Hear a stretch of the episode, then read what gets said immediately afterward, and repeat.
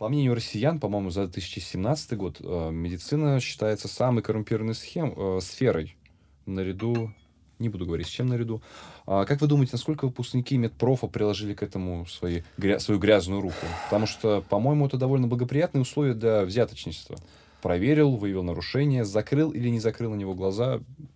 Довольно просто. А, вы знаете, в Советском Союзе ходило много слухов про санитарно-эпидемиологические станции. О том, что достаточно, допустим, а, врачам улыбнуться, а, дать э, какую-нибудь продукцию или э, какие-нибудь материальные блага, после чего, к примеру, данная организация продолжала работать, несмотря на свои нарушения. Точно, там же, по-моему, даже столы накрывали, когда приходит сотрудник. Да, да, да, да, да. А, мне кажется, очень много в эту эм, в это мнение, в этот стереотип о нашей службе вложили э, тяжелые времена 90-е и начало 2000-х, когда э, в центрах Госсанэпиднадзора, ну не знаю, насколько, э, насколько там была маленькая зарплата, но не было кто наблюдать за наблюдателем, не было надзора за надзором, то есть э, никакого э, антикоррупционного э, ведомства тогда не было, и ну, не знаю, насколько это было распространено, но встречались случаи коррупции, случались... Ну, короче говоря, врачам давали взятки.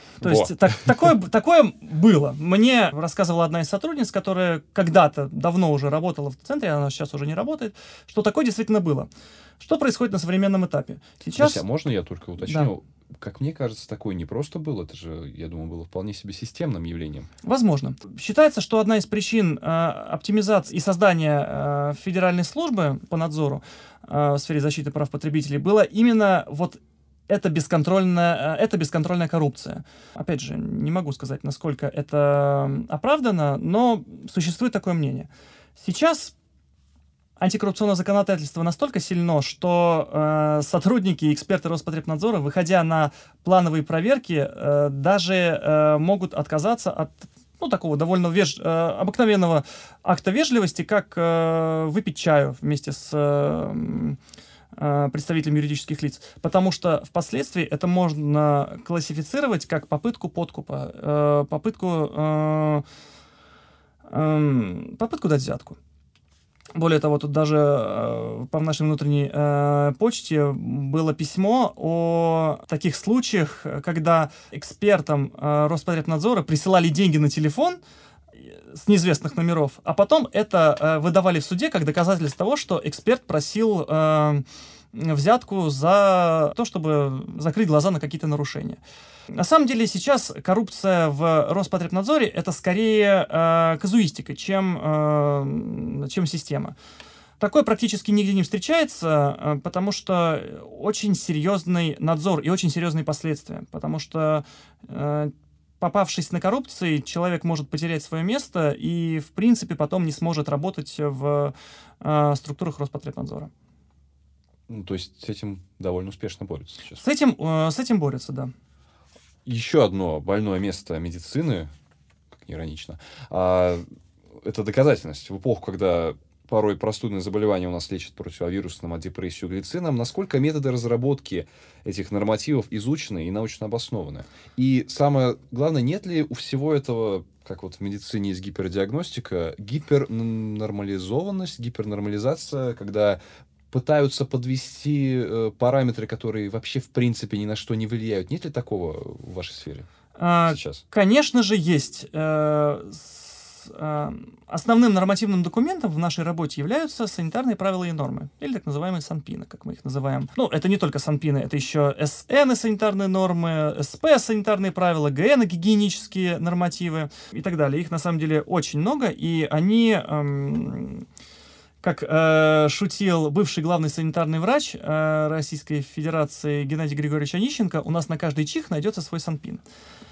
И э, санпинов этих было э, очень много, особенно в Советском Союзе. То есть э, там действительно были санитарные правила, которые регламентировали труд различных категорий граждан. Там были санитарные правила, которые распространялись на э, детские образовательные учреждения, на э, институты и университеты, на школы. Они были достаточно массивными, толстыми.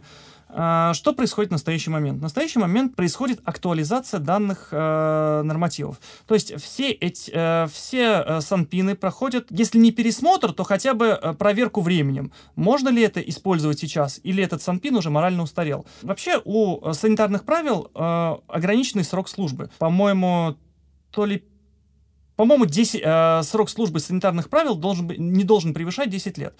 Но у нас до сих пор актуальны санитарные правила, там и 90 91 года, 96 -го года. А, фактически они уже вышли за рамки закона, и а, с юридической точки зрения юридические лица и вообще население может их не соблюдать.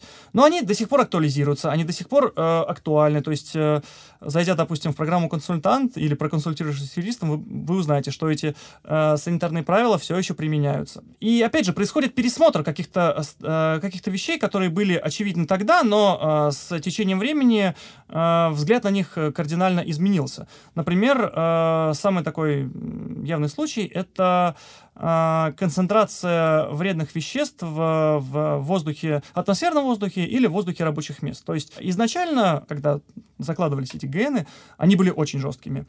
Но постепенно, с течением времени, проходили опыты, которые доказывали, что то или иное вещество Э, не опасно в таких концентрациях. То есть ПДК, предельно допустимую концентрацию этого вещества, можно чуть э, повысить, получается, то есть можно больше. Какие-то э, санитарные правила отменяются, им на смену приходят новые, в которых, э, опять же, если они сделаны добросовестно, э, в них э, исключаются ошибки э, старых нормативов.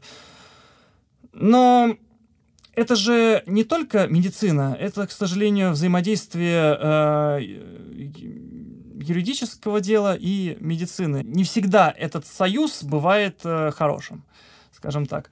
Потому что, э, скажу вам э, так, что одно время, в 2016 году, вышел, э, вышли санитарные правила, которые были посвящены э, гигиенич... как же они назывались? Санитарные правила 3359-16, э, гигиенические факторы на рабочих местах. И с выходом этого, э, этих санитарных правил были отменены предыдущие правила э, по эм, э, электромагнитным полям на рабочих местах, если не изменяет mm-hmm. память. И создалась такая не, неудобная ситуация, когда лаборатории не могли работать по старым правилам, потому что они уже были отменены, а на новые они еще не получили аккредитацию, потому что это процесс длительный, э, то есть получение аккредитации на какой-то э, для выполнения работы, чтобы чтобы лаборатория э, доказала, что она может работать конкретно по какому-то документу, она должна пройти аккредитацию на этот документ.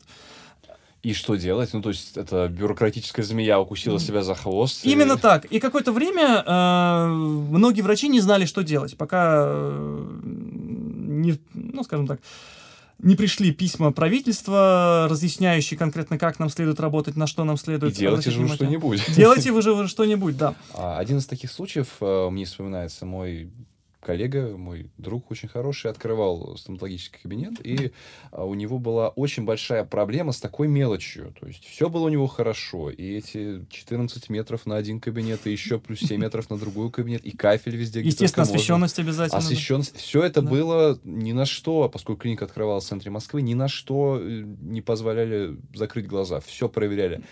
Проблема возникла э, в таком моменте, вообще не ждешь с которого. Это стул стул для э, рентгенологического кабинета угу. для пациента. То есть пациент должен сидеть на определенном стуле. Это не может быть обычный табурет. Это, но это может быть обычный табурет. То есть по законам он должен быть особенный, с особенной спинкой, но ведь человек может сидеть на обычном стуле.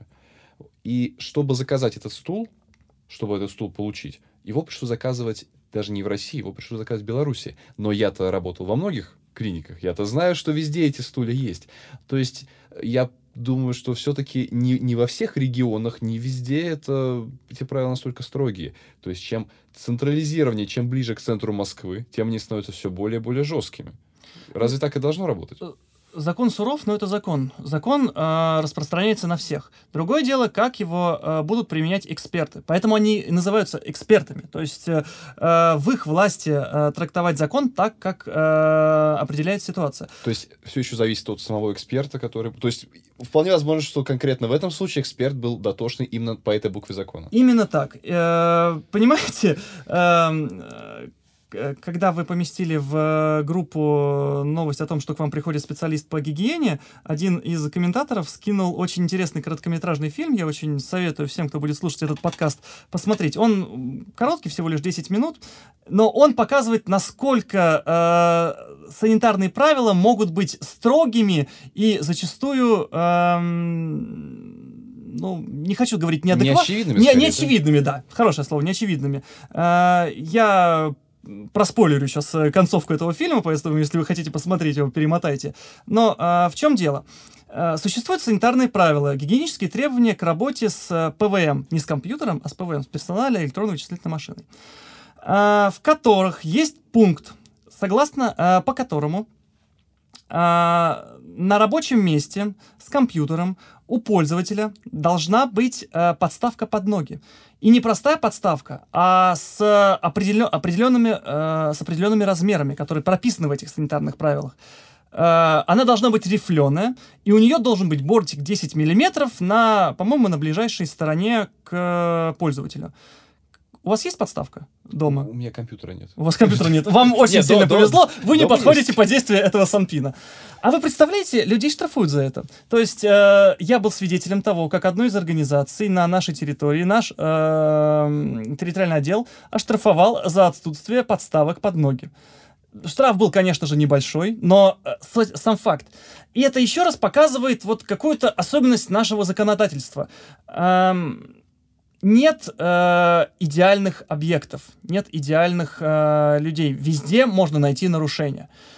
Другое дело, э, будут ли эксперты искать эти нарушения? Захотят ли они это сделать? Это уже другой вопрос. А, про несовершенство санитарных правил у меня есть еще одна а, шикарная, на мой взгляд, история. Существует, с- существует Санпин, э, по-моему, 3049-13, э, гигиенические требования к дошкольным образовательным учреждениям, к детским садам. И там э, написано, что гигиенические требования к микроклимату должны соответствовать таблице там, 3 данных правил. И там э, в этой таблице указаны минимальные температуры для помещений, в которых находятся дошкольники. Не диапазон температур. Ну, то есть, обычно, если мы говорим, допустим, о рабочем месте там, сотрудника, к примеру, офисного сотрудника, то, допустим, в зимнее время при, э, там, э, при температуре наружного воздуха там где-то ниже минус 10, ну, не будем сейчас подробно в это вдаваться, э, температура э, должна быть от 20, э, допустимая температура должна быть от 20 до 25 градусов. То есть у нас есть диапазон, у нас есть верхний предел, нижний предел, и мы можем сказать, что соответствует температура норме или нет. В детских дошкольных учреждениях на современном этапе э, этого диапазона нет. Там есть только минимальный предел. И, по-моему, я уже сейчас не могу сказать, по-моему, 22 градуса для... 21 или 22 градуса для э, игровой зоны. И представьте себе бедных деток, которые, э, допустим, сидят э, в помещении с температурой 28 градусов, Э, родители э, могут написать жалобу в Роспотребнадзор, а Роспотребнадзор не найдет в этом нарушения, потому что в санитарных правилах не написан верхний предел. То есть, если бы там было бы не э, 22 градуса, а, к примеру, 19, то все, это плохо, это ужасно, мы вас оштрафуем. Если там температура выше, э, то ничего сделать нельзя. Вы указали, что некоторые правила, некоторые нормы изменяются, упраздняются необязательные. С чьей подачи? Есть какая-то... а, может ли человек, э, например, непосредственно, который исполняет эти правила, юридическое лицо, ну, тот же владелец клиники, может ли он написать в Роспотребнадзор э, какую-то бумагу с просьбой смягчить данное конкретное требование вообще, вообще для всех? Ам, Потому что это же, мне кажется, самое самый объективный способ э, получить какую-то обратную связь. И вообще единственно возможный. А, давайте начнем издалека. Не всем нравятся законы, которые есть на территории Российской Федерации. Да, но конкретно, э- конкретно эти законы, они ведь э, должны исполняться практически всеми, практически каждой организацией, каждым э, Я имею в виду исполняться в том плане, не в том плане, что он, не, э, он чаще всего сталкивается с этими нарушениями. Да, и поэтому... Он чаще, это самый часто нарушаемый закон, самая часто нарушаемая норма. Обычно э, разработкой санитарных правил занимаются э, научно-исследовательские институты, которые либо э, входят в состав э, федеральной службы, э, либо, э, ну, имеют какое-то либо отношение к гигиене. То есть, кто является инициатором э, санитарных правил, я не могу сказать. Я вот, правда, сам лично участвовал в разработке э, санитарных правил, которые пока еще не вышли, пока они только на рассмотрении. Наша, э, ну, я совместно с э, кафедрой, где я еще учусь в аспирантуре, мы э, писали про физи... как раз про использование информационно-коммуникационных технологий в дошкольных и школьных учреждениях. По-моему, все-таки в школьных учреждениях.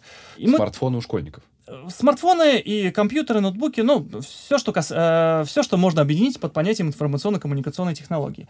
Э, я вам хочу сказать, что в... на современном этапе написание или корректировка э, Санпина — это вот... Э, Помните сцену из э, Простоквашина, где э, дядя Федор писал э, письмо домой? Дорогая мама, там я нахожусь в деревне, все хорошо. Он уходит, приходит кот, пишет дальше за него. Уходит кот, пишет собака. И вот примерно то же самое. То есть э, проект санитарных правил распространяют в разные лаборатории, в разные, на разные кафедры, в разные институты. Э, они пишут какие-то главы, после чего эти главы компонуют, там, вырезают, оформляют, э, как-то корректируют, и потом э, отдают уже на, э, на либо на принятие, либо на соответствие, либо там несоответствие. Дальше процедуры я уже, к сожалению, не знаю. То есть обратной связи у непосредственных э, исполнителей всех этих правил нет. Нет, разумеется, есть какая-то форма обратной связи, но какая она, я вам, к сожалению, сказать не могу. То есть, э, э, если человек непосредственно занимается этой проблемой, он уже знает, какие есть, э, ну, какие есть проблемы в данной сфере. Ну, вот, к примеру, опять же, возвращаясь к Санпину по э, электронным вычислительным машинам, э, в нем раньше была, э, в рамках прилож... одного из приложений была прописана методика измерения электромагнитных полей на рабочих местах э, э, с ПВМ.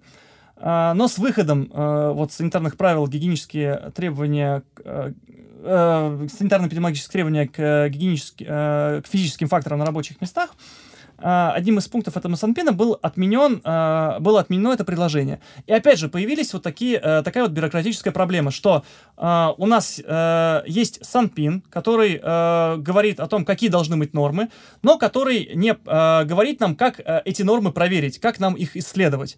То есть не было методики, а без методики не, может, не могло быть измерения. То есть для чего вообще, для чего вообще нужна методика? Это тоже такая вот форма унификации, чтобы разные лаборатории выполняли выполняли исследования одинаково. Ну, я думаю, в медицине это то же самое, то есть э, в рамках, допустим, э, операций э, есть какие-то методики выполнения операций, которые наименее травматичные для пациента.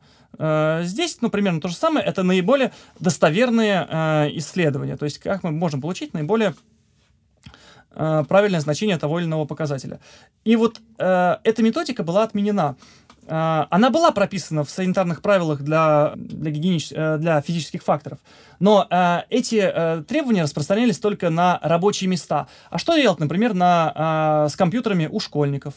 Это же не рабочее место, это кабинет информатики. То есть это... я правильно понимаю, что в попытке стандартизировать практически все, что только можно, иногда натыкаешься на вот такие парадоксы? Да, потому что э, документов очень много, законов очень много, и... Э... И мотивации у какого-то конкретного органа разобраться во всем этом и сказать, так, я сейчас во всем наведу порядок, нет? Нет, мотивация, конечно же, есть, и э, разобраться в этом хочется, и разобраться в этом надо.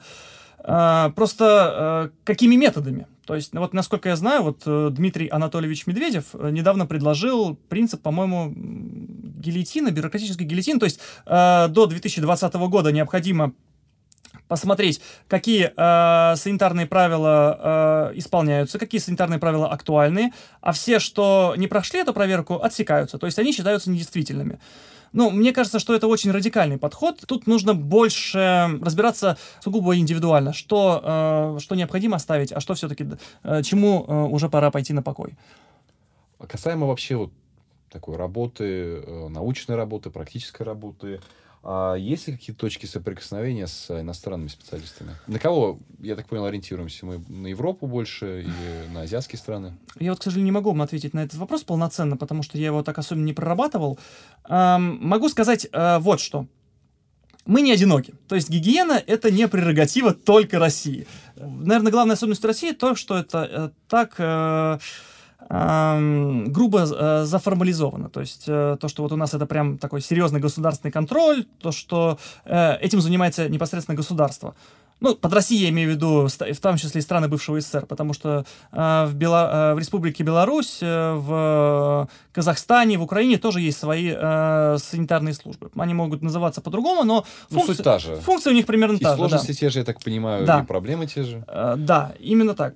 Даже одно время э, была попытка гармонизировать все санитарные правила вот на территории СНГ и Таможенного союза, после чего у нас появились так называемые ТРТС, э, технические регламенты Таможенного союза, ГОСТы, э, международные ГОСТы, которые действуют на территории э, всего таможенного союза, но они имеют э, ограниченное применение, то есть нету такого, чтобы вот прям у нас есть, допустим, санпин по освещенности, он распространяется на всех. Нет, к сожалению, такого нет.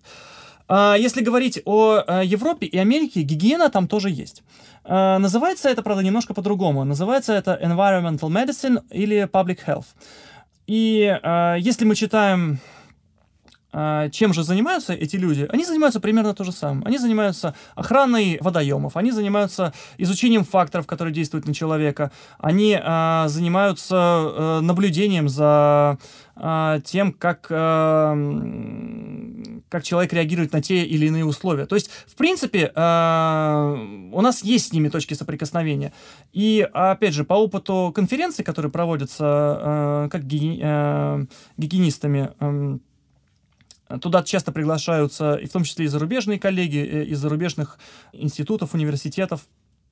Поэтому я не могу сказать, что мы прям такие обособленные, и э, то, что это характерно только для нас. Нет, конечно же, э, примеры мы можем найти на самом деле везде. Ну, то есть просто все не настолько жестко, не настолько все регламентировано, вы в этом имеете? Наверное, да. Вот я, мне кажется, это главное наше отличие. Потому что опять сделав отсылку к стоматологическому кабинету, mm-hmm. я видел у одного доктора в Соединенных Штатах отвратительный ковер, который лежал на полу, э, где-то, наверное, метрах в пяти от кресла, и не было никакой двери, не было кафеля, был паркет, если не ошибаюсь, но так нельзя было. То есть мы смотрели на это и думали, как же так? А, а почему... где же 14 метров? А, а я могу вам задать вопрос, почему вы считали, что так нельзя?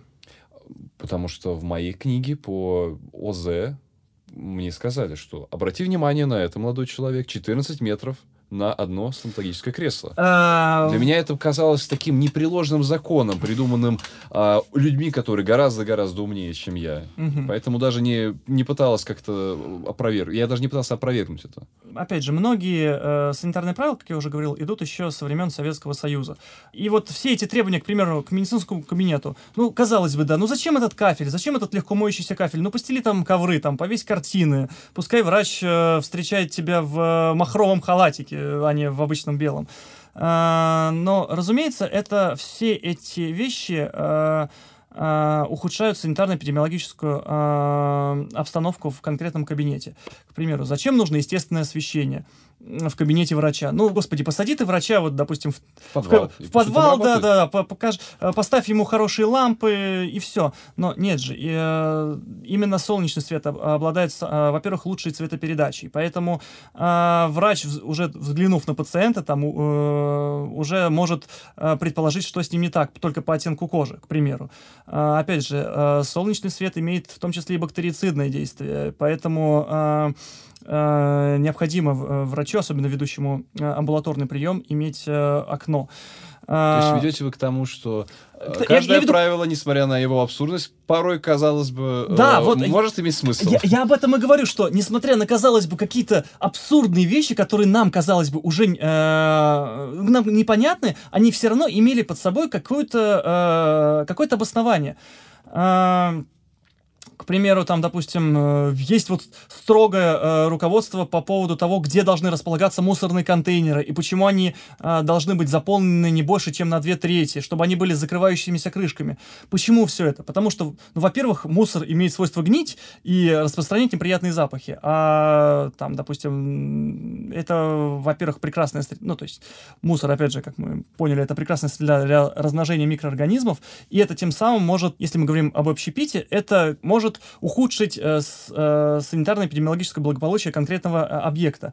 Почему он должен быть закрыт? Почему он должен быть на асфальтир, э, располагаться на асфальтированном э, площади? Потому что есть такая э, проблема, о которой часто многие забывают, но э, мы все-таки живем в городе, и от крыс мы никуда э, не делись. Они все еще являются, это же синотропные грызуны, они все еще являются нашими спутниками. Э, поэтому и, и были такие требования. Почему там, допустим, склады должны быть... Э, определенной формы, почему пол там должен быть э, забетонирован, чтобы там э, был металлический лист проложен. Э, для всего, на все э, есть оби- свои объяснения. Возможно, они, казалось бы, не очень логичными, э, кажутся нам не очень логичными, но э, они обоснованы, и они были рассмотрены. Поэтому э, и Роспотребнадзор так э, тщательно и э, оценивает состояние объектов. Как вы считаете, это хорошая тенденция к усложнению, к э, вот такой...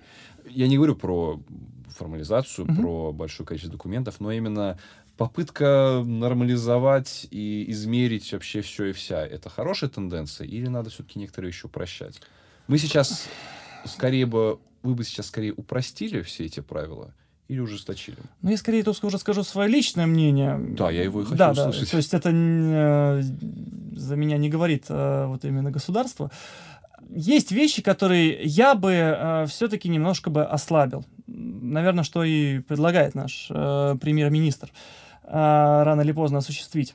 Но э, нужно понимать, не привлечет э, изменение тех или иных санитарных правил не э, повлечет ли за собой э, там, к примеру, увеличение заболеваемости населения, не, приви- э, не приведет ли это к ухудшению здоровья, к нарушению э, санитарно-эпидемиологического благополучия. На все эти... Это вопросы сложные, на которые нужно найти ответ. Ну, для этого и существуют научно-исследовательские институты, чтобы понять, актуален ли этот э, документ или нет. Среди предлагаемых мне вопросов, которые люди хотели бы услышать, по-моему, самым дурацким был «Носите ли вы халат?» Нет, я халат не ношу. Ни на работе, ни, ни на выезде на объект. Э, Халаты э, у нас, конечно же, э, кто у нас носит халат? Это сотрудники э, бактериологической и санитарно-химической э, лаборатории э, и э, люди, которые занимаются отбором проб. То есть, если это э, отбор проб э, на пищевом производстве, ну или просто отбор проб на отбор проб пищи, то, конечно же, там обязательно ношение халата, обязательно требования к личной гигиене. Все это необходимо для того, чтобы результаты были наиболее достоверными. А как насчет халатов, которые носят э, студенты медицинских вузов? Как вы считаете, их обязательно носить? Ну, Я считаю, да, все-таки.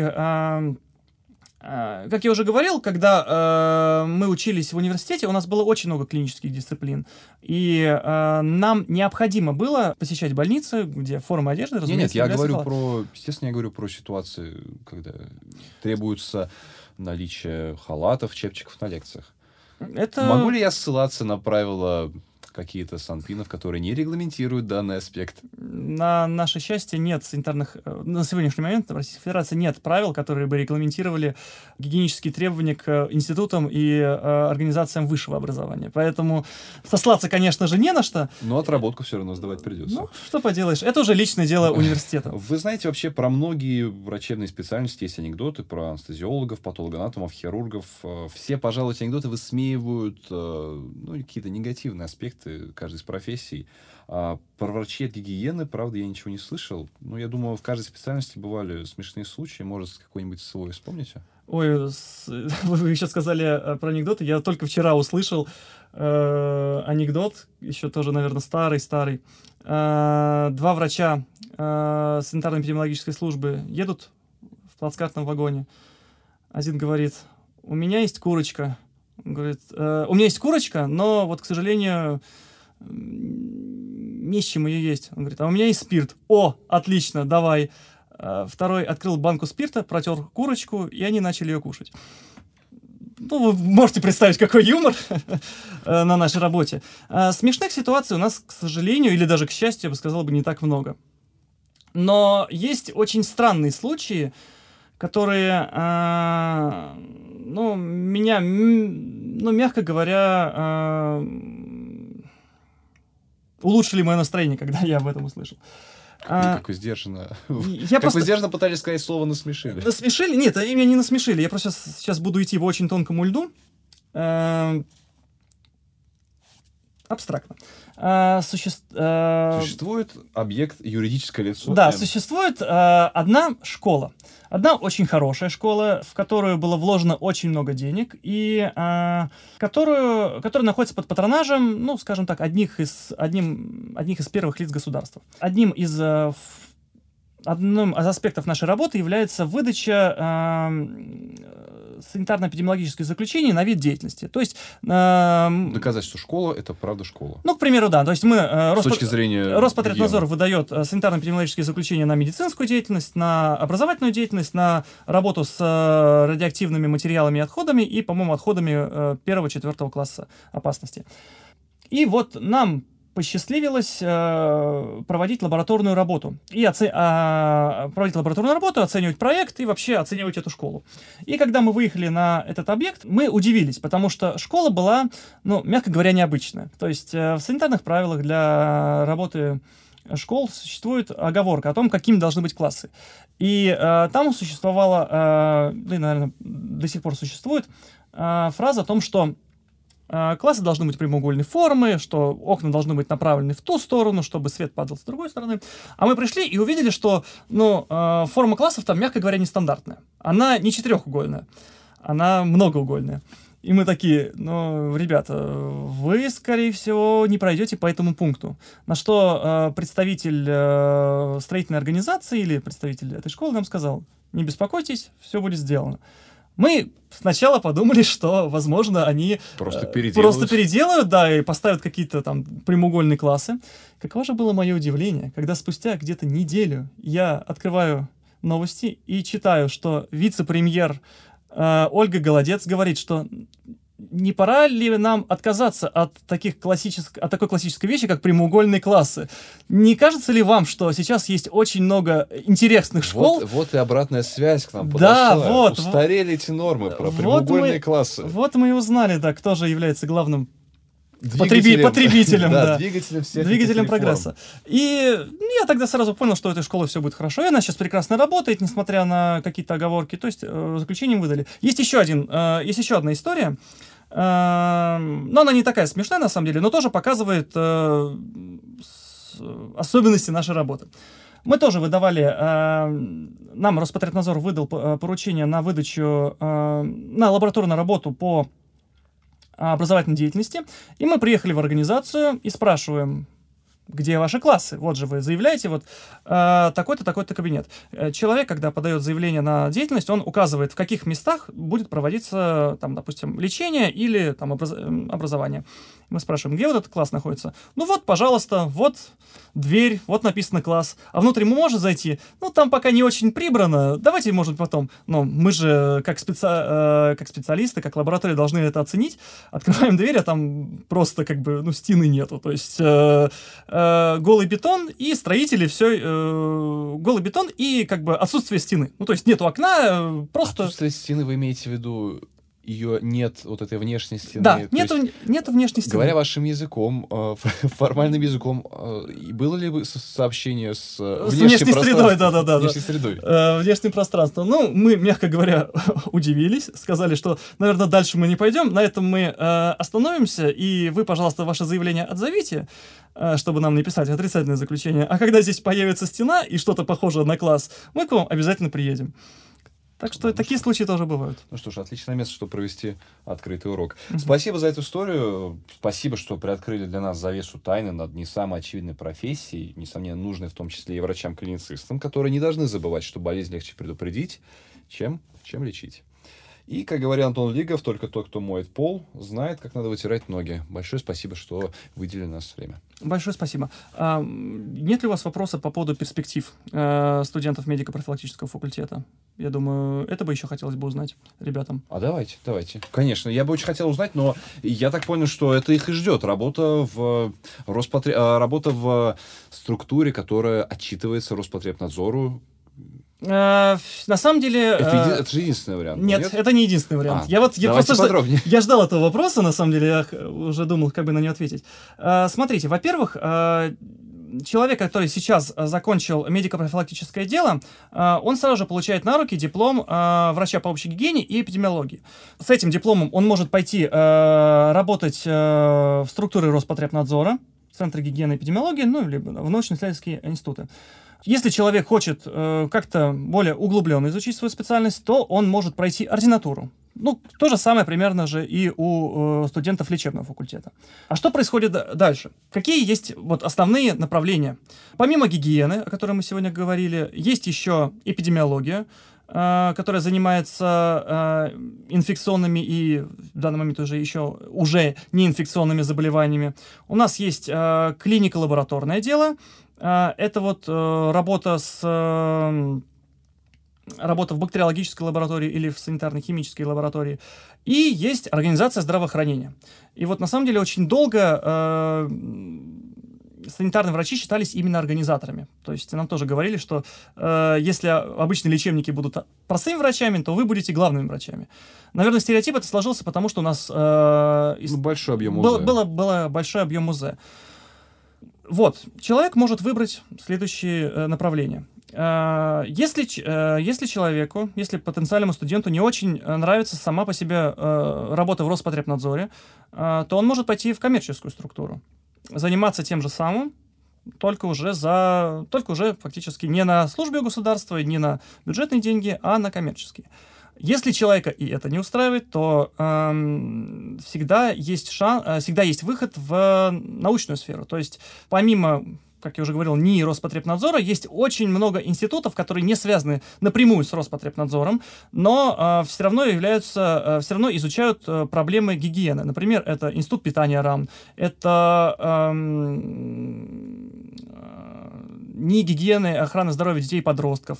Это, ну, к примеру, прорекламирую. Э, это кафедра гигиены педиатрического факультета РНИМу имени э, Пирогова куда человек может пойти в аспирантуру и потом уже продолжать научную карьеру. Потом, э, если человеку это все не нравится, он может пойти на работу в Роспотребнадзор для того, чтобы получить необходимый опыт. Потому что... Кем? Э, нет, он просто может прийти на работу вот специалистом или врачом, получить э, необходимый опыт и уже потом э, думать, куда бы ему э, куда ему идти дальше. Насколько я знаю, э, опять же, в конце э, ну, нет, даже так. Люди, которые э, прошли вот эту всю школу профилактической медицины службы, они э, прекрасно разбираются в законах Российской Федерации. После чего никто не мешает им, ну, за исключением, конечно, конфликта интересов, но пока оста- оста- оставим это, никто не мешает им либо э, уйти в какую-то коммерцию, не связанную с его изначальной специальностью, либо открыть свое дело. Насколько я знаю, очень много э, выпускников нашего факультета, э, первого меда, э, сейчас не работают специ- по специальности, а имеют свое собственное дело, там, связанное, например, с питанием или с какими-то коммунальными вещами, и вполне себя тоже пре- прекрасно чувствуют. Так что у меня, э, возвращаясь к одному из ваших первых вопросов по поводу напутствия студентов, э, не надо считать, что с поступлением на медико-профилактический факультет ваша жизнь закончена. Нет, а- она только начинается. На самом деле впереди много всего интересного, много всего э, яркого. Конечно же, этот путь будет тернист э, и, возможно, долг, но он, правда, очень, интерес... э, он, правда, очень интересный, и я надеюсь, что каждый, кто попал на медико-профилактический факультет, сможет найти в нем что-то для себя. Кстати, возвращаясь к Пирогову, ну, хоть от него я смогу взять тематическую цитату, ведь он сказал, что будущее за медициной предупредительно. Я Именно думаю- так. Будущее за гигиеной. Медицина предупредительная. Э, медицина должна быть предохранительной. Спасибо. Вам большое, большое спасибо.